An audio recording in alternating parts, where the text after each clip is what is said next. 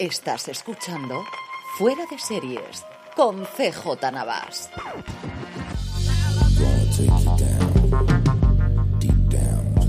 Bienvenidos a Streaming, el programa diario de Fuera de Series en el que un servidor CJ Navas te trae todas las noticias, trailers, estrenos y muchas cosas más del mundo de las series de televisión. Edición del miércoles 6 de abril y seguimos con lluvia, con mucha lluvia, mucho frío aquí en Alicante, creo que en todo el resto de la península, las islas y todo alrededor. En fin, a ver si para el fin de semana cambia la cosa, aunque no tiene demasiada pinta. Dicho eso, mientras nos respeta Semana Santa y luego las siguientes semanas para Series Nostrum, del que os traigo novedades dentro de nada,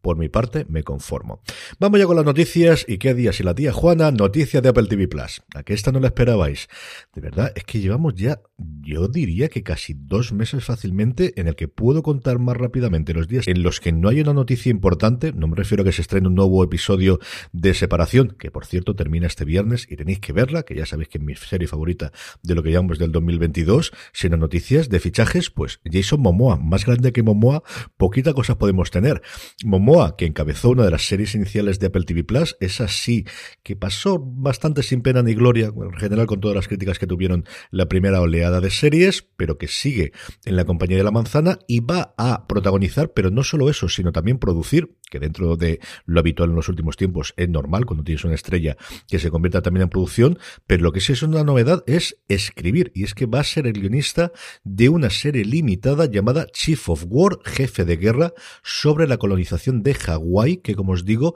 va a escribir, producir e interpretar Jason Momoa. Momoa ha creado la serie conjuntamente con Thomas Pa Shibet, que escribió su película del 2018 Braven, la producirán junto con Francis Lauren, que también es productor en Sí, la serie de Momoa actualmente en Apple TV Plus, como os comentaba antes, y parece que el showrunner de la serie va a ser Doug Young, guionista de Star Trek Beyond y Mindhunter, y parece que el director de los primeros episodios va a ser Justin Chon, que está haciendo una absoluta obra de arte con Pachinko dirigiendo episodios de esta otra también serie de Apple TV Plus. Y pensaría que con esto hemos terminado por Apple. No, porque han anunciado el regreso de Physical, de la serie de Rose que a mí me gustó bastante. Yo creo que aquí fue de la gente, desde luego las críticas que he leído, de los que más le gustaron la serie, me divertí mucho con ella y me parece que los momentos dramáticos, y mira que a mí Rose cuando la abrí primero en Damages, en Daños sin Perjuicios, que es como se llamó aquí la serie ya de hace unos añitos, con eh, interpretada o protagonizada por Glenn Close, em, con el paso del tiempo cada día me ha gustado más y creo que en Physical hace un papel maravilloso de una antiheroína. Realmente lo que tenemos aquí es una protagonista que no tiene por qué caerte bien, en la que por momentos empatizas muchísimos y otros mucho menos. El gran fichaje para esta segunda temporada que sigue manteniendo el elenco es Murray Bartlett, al que hemos disfrutado muchísimo en esa sorpresa el año pasado llamada The White Lotus en HBO Max, que ya está renovada por una segunda temporada, y que si no lo vistes en su momento en Looking, que duró solo una temporada en HBO Max también, vale muchísimo la pena. Es una de esas series perdidas de esa época mm, extraña de HBO, em, del cambio de la antigua guardia hasta que Juego de Tronos fue el Juego de Tronos que todos conocimos y que de verdad está muy, muy, pero que muy, muy bien. Pasamos a FX, si recordáis, yo creo que fue esta misma semana, no recuerdo si fuera de series o en streaming, perdonadme que mi memoria ya no es lo que era, que volví a comentar, no la primera vez que lo hago, como las series basadas en hechos deportivos, entre el exitazo que tuvo en su momento el documental sobre los eh, Bulls de Michael Jordan, el que son hechos que ya tienen un público inicial y normalmente con muchos fans. Lo estamos viendo en, en documentales, en docu-realities, tanto Netflix como Amazon Prime Video están apostando muchísimo por ellos en el mundo de la Fórmula 1, en el mundo del fútbol, en el mundo del eh, fútbol americano, en el mundo del golf, dentro de nada. Pero la parte de ficción también lo tenemos Ahí tenemos el clarísimo ejemplo de Winning Time y volvemos a Los Ángeles, en este caso no a los Lakers, sino a los Clippers, y es que FX ha encargado una serie limitada de seis episodios sobre la caída del anterior propietario de Los Ángeles Clippers, de Donald Sterling, que para los aficionados del baloncesto y de la NBA, mm, desde luego no sorprenderá absolutamente nada y todos recordamos el caso, y para los que no, pues no es que sea spoiler porque es historia, pero bueno, si queréis mantener la intriga, pues no voy a revelarlo, estáis nada, a un clic o a una eh, pulsación con el dedo de poder encontrar todo lo que pasó con este señor y su venta del equipo a Steve Ballmer, el, antiguo CEO de Microsoft. No tenemos a quién va a interpretar a Donald Sterling, pero sí que va a hacer al entrenador de esa época complicadita del equipo, que es Doc Rivers, al que va a interpretar ni más ni menos que Lawrence Fishburne. Junto a Fishburne está confirmado el fichaje de Jackie Weaver para interpretar a la mujer de Sterling durante más de 60 años, Shirley Sterling, nos faltan los dos castings importantes, que es por un lado el propio Donald y por otro lado su amante, V. Estiviano, que tuvo mucho que ver con eh, la, la, razón por la cual él cayese en desgracias y se viese obligado de alguna forma por la NBA a vender el equipo. La serie la ha desarrollado y va a ejercer como showrunner Gina Welch, que estuvo en su momento en Castle Rock, otra serie que no sé no visteis en su momento, yo creo que tendríais que ver, yo creo que las mejores adaptaciones que se han hecho de eh, la obra de Stephen King y al final el hecho de que no se adaptase una novela o un conjunto de relatos cortos ayudó, porque realmente lo que tiene es la ambientación alrededor y a mí me gustaron mucho las dos temporadas que tristemente no eh, se quedó en eso en Hulu en su momento y luego en Feud, en Betty Jones en la primera temporada, ahora ya podemos decir primera temporada de Feud, después de confirmarse que va a haber continuación en esta que parece ser nueva vuelta a redir de Ryan Murphy a FX. Saltamos a Corea del Sur vía Francia y es que el creador del juego del calamar, Juan Dong-hyuk, ha aparecido en MIP TV, uno de los grandes eh, que hay alrededor del mundo de la televisión que se está celebrando ahora mismo en eh, Cannes, en, en Francia, sobre el juego del calamar, que está en ello, que está escribiendo y que espera que los nuevos episodios de la segunda temporada se vean en 2024,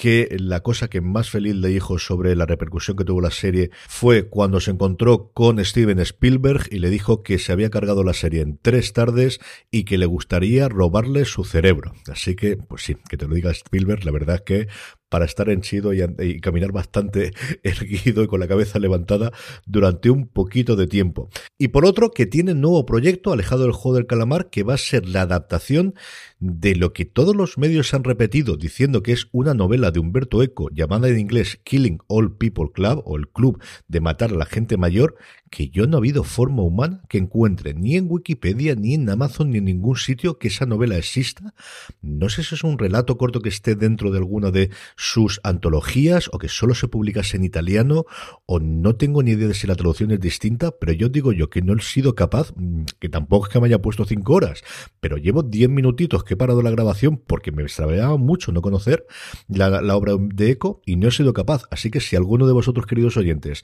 tiene la referencia, y mañana en el follow-up inicialmente para abrir el programa la comento porque no ha habido forma que encontrase. El caso es que, como os digo, va a adaptar esta novela, relato o lo que sea de, de Humberto Eco que dice él que es mucho más cafre que el juego del calamar. Bueno, pues él sabrá y le tomamos totalmente la palabra. Precisamente en el MIP TV y comentando un par de noticias de industria, el jefe de internacional de HBO Max, Johannes Larker, ha estado allí y ha contado varias cosas interesantes. Por un lado, que él está convencido que a medio plazo el juego o las guerras del streaming se van a resumir a tres y que él espera ser uno de estos tres. Digo yo que es con este número Netflix,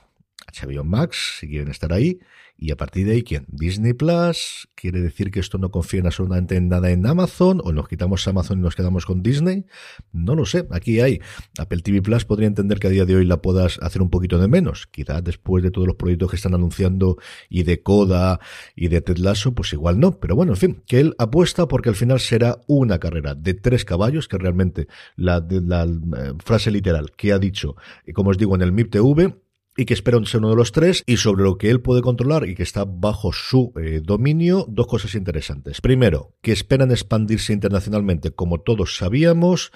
y pasar a estar de 61 territorios donde están actualmente a 190, es decir, la práctica totalidad del globo terráqueo, posiblemente con la excepción de China, en 2026, que está ahí al lado, aunque faltan cuatro añitos, pero está ahí al lado en términos de cómo se suelen mover las cosas en las grandes corporaciones y que esperan también aumentar la producción europea. En el 2019 produjeron 10 series, muchas de ellas en Europa del Este, donde HBO lleva mucho tiempo implantado y también en eh, los países nórdicos y por qué no decirlo, en España. Por cierto que hoy se ha confirmado la segunda temporada de Por H o por B, la serie de Manuela Burlón eh, para HBO Max, que yo me lo llegáis a decir ahora y no lo hubiese creído, pero se ve que confían mucho en el proyecto o que les funcionó mucho mejor de lo que nos parecía, desde luego, desde fuera de la crítica. Como os decía, de 10 originales que hicieron en el 2019 en Europa, esperan tener ya el año que viene, en el 2023, 40 producciones realizadas en el continente. Sobre qué efecto va a tener internacionalmente la fusión con Discovery, especialmente si se va a repetir lo que en Estados Unidos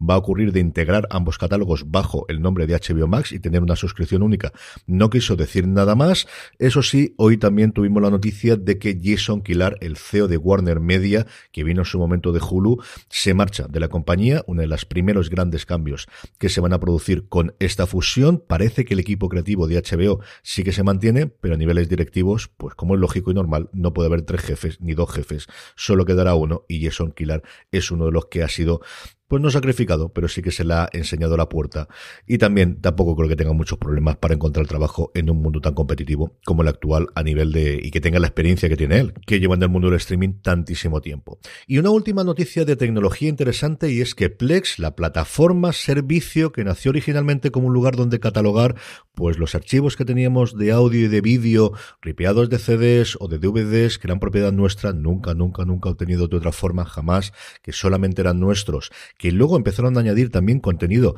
gratuito bajo anuncios dentro de su plataforma, han dado un paso de gigante, han actualizado su plataforma, han utilizado su servicio a lo que todos queremos, que es una búsqueda universal. Lo que prometen es que puedes poner todos tus servicios, todos los que tengas contratados, tus Netflix, tus Amazon Prime o tu Crunchyroll o tu servicio oscuro y extrañísimo y que dentro de Plex podrás buscarlos, marcar los episodios que has visto, los que has dejado de ver, los que estás en seguimiento y automáticamente desde ahí acceder a tu plataforma para poder ver el contenido. La gran promesa de todas las grandes compañías, por ejemplo de Apple sin ir más lejos con su Apple TV, eh, que nunca ha podido integrar, con su aplicación TV, que nunca ha podido integrar Netflix porque nunca se ha dejado, pues quizás esto sea lo más cercano a ese sueño dorado de tenerlo todo resumido en un único sitio y que con un único lugar pueda acceder a todo mi contenido de pago, comprado, alquilado, suscrito y que aparece mágicamente dentro de los discos duros. Yo lo he estado probando muy poquito, eso sí que es cierto, y lo que he probado con Juego de Tronos, que es como se juegan estas cosas,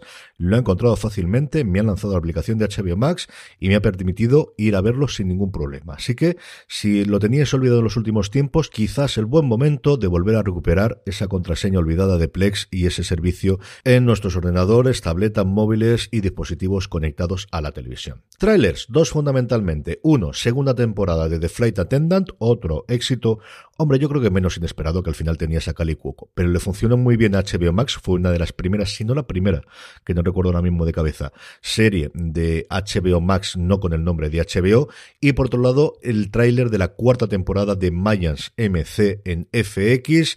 la serie vuelve a prometer, igual que siempre, violencia, disparos, pistolas, chalecos, motos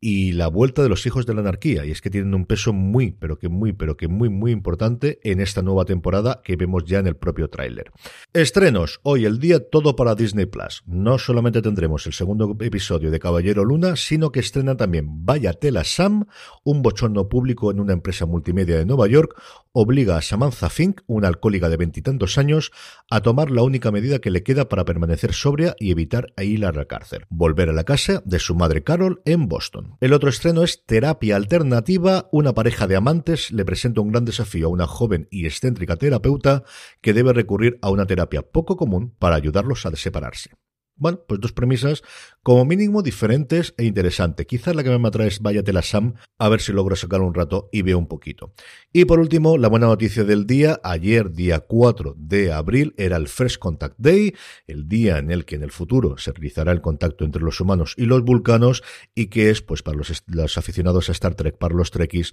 como es el May the 4 el 4 de mayo, para los aficionados de Star Wars. Varias noticias que han salido en el universo de Star Trek alrededor de eso. Ya tuvimos el anticipo con el tráiler de Strange New Worlds. La primera, que la comentamos en su momento en Universo Star Trek, por cierto, que hoy, a partir de las diez y media de la noche, horario peninsular español, analizaremos en directo el último episodio de Star Trek Picard entre Dani Simón, Jorge Navas y un servidor. Nos podéis ver en twitch.tv barra fuera de series. Es la remasterización de la motion picture de la primera película de Star Trek que ha tenido un lavado de cara en 4K y que se va a poder ver en Estados Unidos en Paramount Plus y aquí la cuña habitual de hasta que de aquí llegue una puñetera vez a España Sky Showtime, que estamos esperando y podamos ver estas cosas. Pero desde luego la gran noticia para los aficionados a Star Trek es el teaser, el tráiler de la tercera temporada de Picard, que ya se está grabando, de hecho ya está terminada la grabación de esta tercera y que han aprovechado para lanzar un tráiler pues muy emotivo en el que vemos a Jean-Luc Picard escribiendo una carta y firmándola con su nombre, mientras oye voces a su alrededor, acude un arcón, recupera su traje de la nueva generación, incluida la insignia, y nos pone en la pantalla, junto al nombre de Sir Patrick Stewart, el nombre de Brenta Spiner, que ha salido ya en la primera y en la segunda temporada de Picard, los nombres de Marina Sirtis y Jonathan Frakes, que aparecieron en la primera temporada. Frakes, de hecho, ha dirigido el último episodio, pero los que se suman LeVar Barton, Michael Dorn y Gates McFadden. Y yo qué queréis que os diga, se me han puesto los pelos de punta a ver el tráiler y tengo muchas ganas de ver la 2, pero que llegue la 3, que llegue la 3. Ay, Dios mío, ¿quién no lo iba a decir? ¿Quién no le iba a decir que iban a ser estos tiempos para los aficionados a Star Trek? Con esto terminamos por hoy. Gracias por estar ahí. Como siempre te recuerdo, gracias si compras en Amazon a través de amazon.fueradeseries.com. A ti te costará lo mismo. Y a nosotros nos estarás ayudando. Mañana volvemos con más noticias, más trailers y muchas más novedades. Hasta mañana. Recordad, tened muchísimo cuidado ahí fuera.